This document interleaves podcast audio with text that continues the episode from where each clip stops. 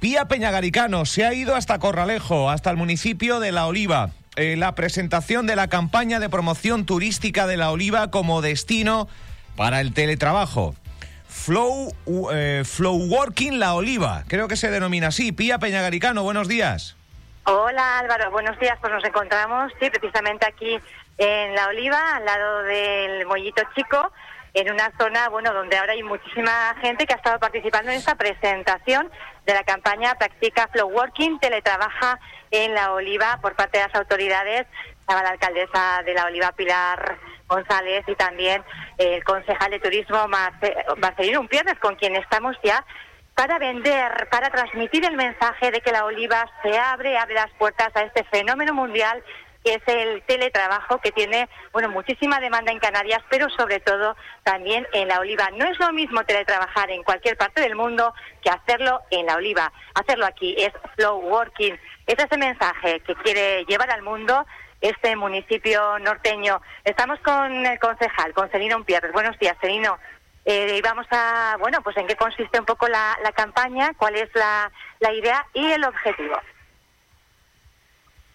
Bueno, buenos días. Eh, bueno, el objetivo está, está claro, clarísimo, ¿no? Que nos ha venido eh, este fenómeno mundial que, con la pandemia se ha acentuado del teletrabajo y la Oliva yo creo que ha sido uno de los destinos elegidos mayoritariamente en Canarias para, por, por los jóvenes y las jóvenes eh, de, no solamente de, las principales ciudades de España, sino también de toda Europa, ¿no?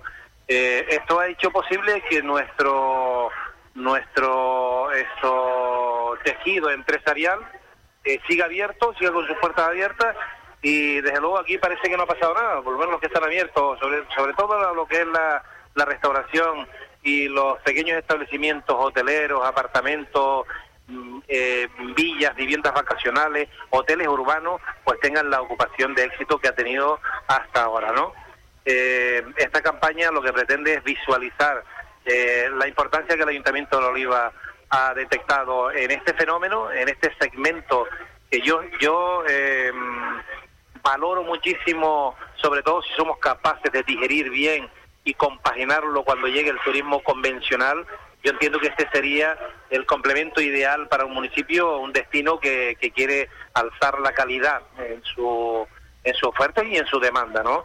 Eh, siempre vamos buscando la calidad a través del golf o el turismo de crucero, el turismo de casino, que pronto también tendremos un casino y con la, la, las nuevas obras del puerto de Corralejo también podemos optar incluso a turismo de crucero, de yates de lujo, ¿no? Yo creo que la Oliva pues se está preparando y estamos poniendo herramientas en marcha para, para alzar nuestro nuestra voz en cuanto a un destino turístico de alta calidad, ¿no? Eh, sabemos las tendencias de los turismos, estamos trabajando ahora en un proyecto, una plataforma importantísima que tiene mucho que ver también con el con la campaña esta Flow Working, que es el sistema de inteligencia turística. Somos destino turístico inteligente y estamos inmersos en ese proyecto global que los municipios turísticos de Canarias se han eh, incluido, ¿no? Con fondos europeos, con más de 200.000 euros de, de una subvención que hemos recibido todo para que a partir del mes de junio ya podamos disponer de esa herramienta, de esa plataforma de sistema turístico